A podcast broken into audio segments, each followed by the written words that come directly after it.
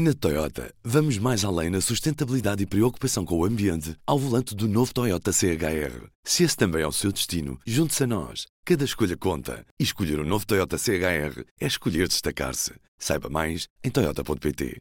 Do Jornal Público, este é o Soundbite. Ruben Martins. Ora, viva Ana Sá Lopes. Olá, Ruben. E viva Helena Pereira. Olá, viva. Hoje temos um som da Presidente do Conselho de Administração do Centro Hospitalar Universitário Lisboa Norte, Ana Paula Martins, aliás, de missionária Presidente deste Centro Hospitalar, hoje na Assembleia da República. Na referenciação para a primeira consulta da especialidade de neuropediatria de dois doentes que foram referenciados ao Departamento de Pediatria pela Secretaria de Estado da Saúde, segundo o registro em dossiê clínico, como consulta marcada via telefone, não tendo sido cumprido o disposto na portaria número 147-2017, artigo 8 Afinal de contas, a Secretaria de Estado da Saúde tem culpas no cratório e a consulta foi mesmo, a primeira consulta no Hospital de Santa Maria foi mesmo marcada por indicação da Secretaria de, de Lacerda Salles. Sim, este tem sido um caso, um caso muito uh, nebuloso nas últimas semanas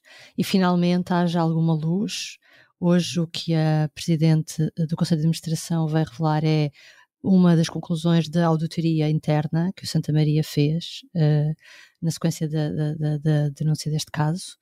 E o que diz, a auditoria chegou à conclusão, analisou os uh, eh, 10 pedidos que houve naquele centro, naquele hospital, e chegou à conclusão que dois deles, ou seja, aquelas duas gêmeas, a consulta foi feita, foi pedida através de, do gabinete do secretário de Estado, parece que através da secretária do secretário de Estado, e que isso viola o disposto na, na, lei, uh, na lei que regula o acesso ao SNS, ou seja, tem que ser sempre um, hospitais, unidades de cuidados continuados, um, a referenciar para a primeira consulta e realmente aquilo que se verifica é que está escrito, não é? Pelo que se percebe, num documento interno, uh, e, e, ainda este fim de semana tivemos o ex-secretário de Estado Lacerda Salles, que é o visado nesta questão, a falar disso, a dizer que não se recordava, não se recordava se tinha ou não reunido com o Nuno Rebelo de Sousa, não se recordava sobre a consulta, por acaso, sobre a consulta, ele dizia que não tinha mandado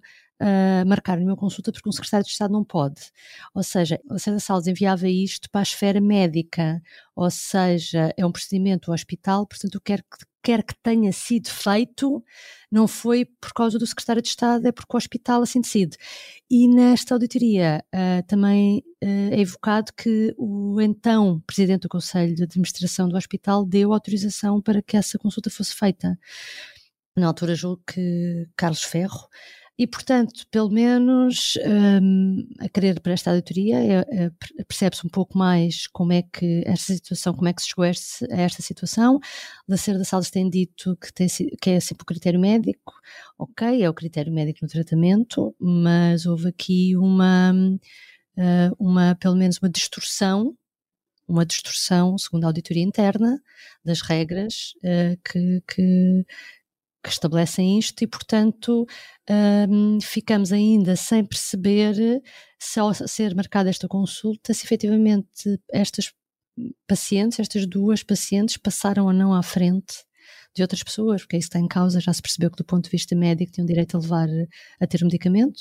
Mas a questão, Helena, é até que ponto é que é viável ou é pretendido ou é sequer normal um secretário de Estado envolver-se ao ponto de marcar uma consulta? Tanto não é, e a resposta está numa lei que a própria Ana Paula Martins evoca, uh, que é o artigo 8 de uma portaria de 2017, que diz mesmo que regula o acesso dos utentes ao SNS. Portanto, quer dizer, de acordo com esta auditoria, há aqui uma, uma, uma perversão dos mecanismos e, portanto, eu acho que isto é claro agora. Ana, isto revela um Estado onde a cunha ainda abre muitas portas. Foi o que aconteceu desta vez. Claro. Claro que sim, claro que acho que já não há dúvidas para ninguém de que houve uma cunha. Houve uma cunha que começa com o, com o mail que o Dr. Nuno Rebelo de Souza mandou ao professor Marcelo Rebelo de Souza, na qualidade de pai, mas que também é Presidente da República, um erro inacreditável. Aliás, gostava de ser mosca para saber como é que foi ontem o, o telefonema de parabéns. Uh, anteontem, perdão. O telefonema de parabéns que o, pai, que o filho fez ao pai, que deve ter feito, a menos que tenham cortado relações na sequência do escândalo, que eu não acredito, obviamente, Uh, mas pelas vezes que o Marcelo Rebelo de Sousa nos disse que não falou com o filho e que não pegou o telefone ao filho a dizer mas o que é que se passou, que história é esta, estou agora metido-me embrulhado à tua custa, que em princípio seria o que qualquer pai normal faria um filho, acho eu. Oh Ana, eu diria que por esta altura o Marcelo já disse ao filho: eh, é bom que apareças, é bom que vais lá dar explicações ao Parlamento. Mas não se esqueçam que o filho comunicava com o pai através de e-mail, portanto não era uma relação familiar qualquer. Não era uma relação familiar qualquer e tanto que isso, infelizmente, cria algumas suspeitas também em torno de, ou seja, é, como não é normal os, os filhos comunicarem com os pais através de e-mail, a não ser que tenham relações muito distantes, é normal que o pai lhe tenha dito expõe-me isso por mail. Quando o filho disse, epá, há aqui um problema, não tenho uns amigos que querem ajudar umas gêmeas que têm um problema de saúde muito grave, e o pai disse, explica-me isso por, por e-mail.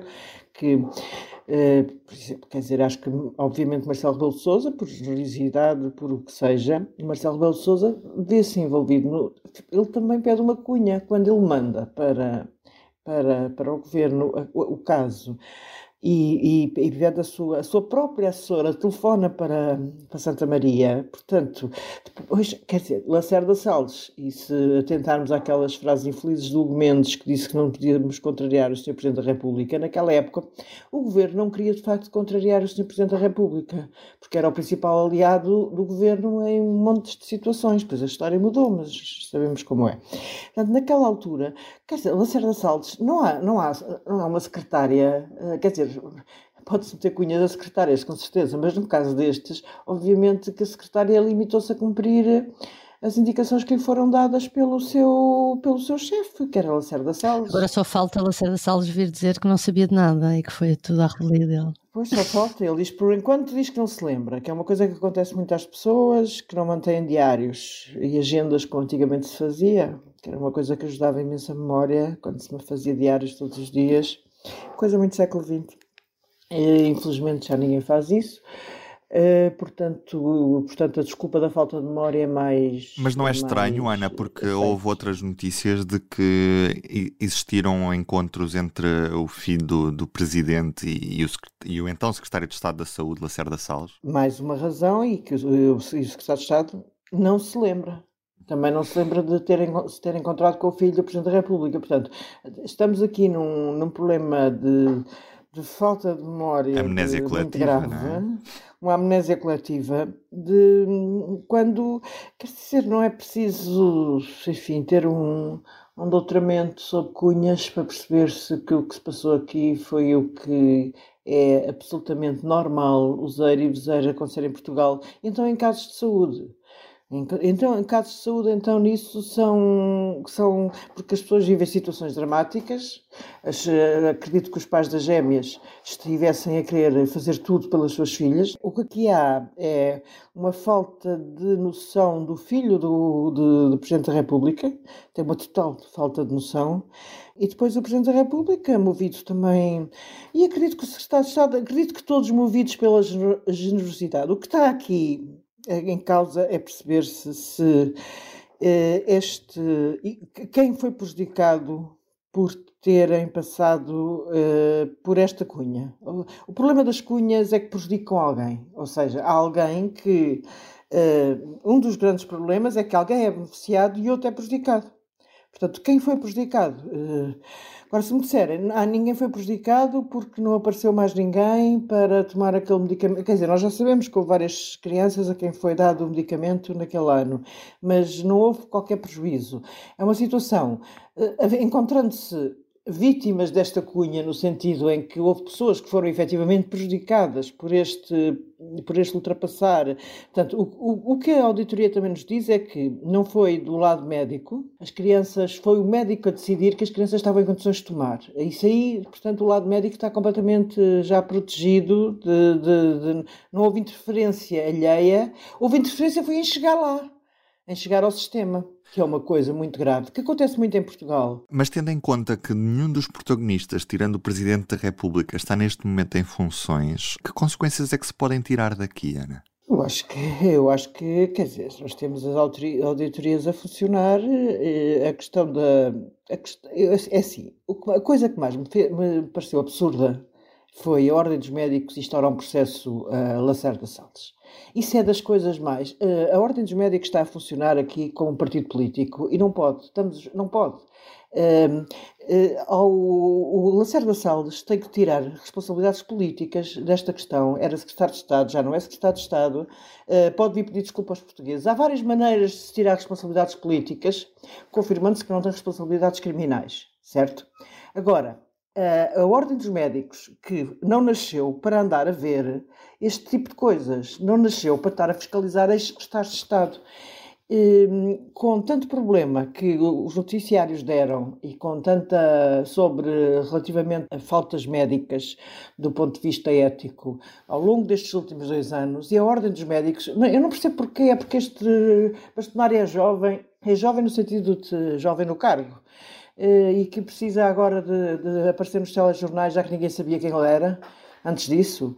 Uh, a sério, é uma coisa que me chocou verdadeiramente foi a Ordem dos Médicos, atuar aqui como se fosse um partido político. A Ordem dos Médicos esteve mais de um mês calada quando a TVI começou a dar notícias, e nós também, quando a PGR abre um processo, que foi a notícia que o público deu, a Ordem dos Médicos esteve calada até agora e só abre a boca para dizer que vai averiguar uh, a conduta de Lacerda Salles enquanto médico, porque ele também é médico e mesmo sendo secretário de Estado tem que ser julgado como médico. Ele não estava a atuar eh, como médico. Exatamente. Não, não, mas o problema é que a Ordem dos Médicos não é só com o Carlos Cortes, não é só com este, já com o Guimarães, Miguel Guimarães uh, se passava isso. A Ordem dos Médicos está transformada em sindicato está mais preocupada com o salário dos médicos e as condições de trabalho dos médicos do que com o acesso das pessoas aos cuidados médicos. Tens isso é que é revoltante e é isso que, que se percebe. É um me...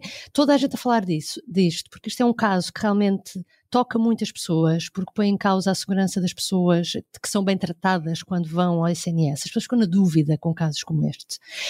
E a Ordem dos Médicos nunca encontrou nada para dizer durante o mês. E ao fim de mais de um mês vem falar realmente é, é inacreditável, eh, pondo em causa, quer dizer, eh, lá está, como tu dizes, como um partido político, preocupante-se com a parte política da questão, e não é para isso que a Ordem dos Médicos existe. Para isso, então ponham um sindicato a falar. A Ordem dos Médicos tem que defender os utentes e tem que uh, cautelar que existem todas as condições para que as pessoas sejam bem tratadas. E foi é, é, é muito triste a, a, atuação da Ordem dos Médicos neste caso. Helena Pereira e Ana Sá Lopes, até amanhã. Beijinhos, até amanhã. Até amanhã. O Soundbites é um programa de Ana Sá Lopes, Helena Pereira e Ruben Martins. A música original é de Ana Marques Maia. Siga o podcast na sua aplicação preferida para não perder os novos episódios. O público fica no ouvido.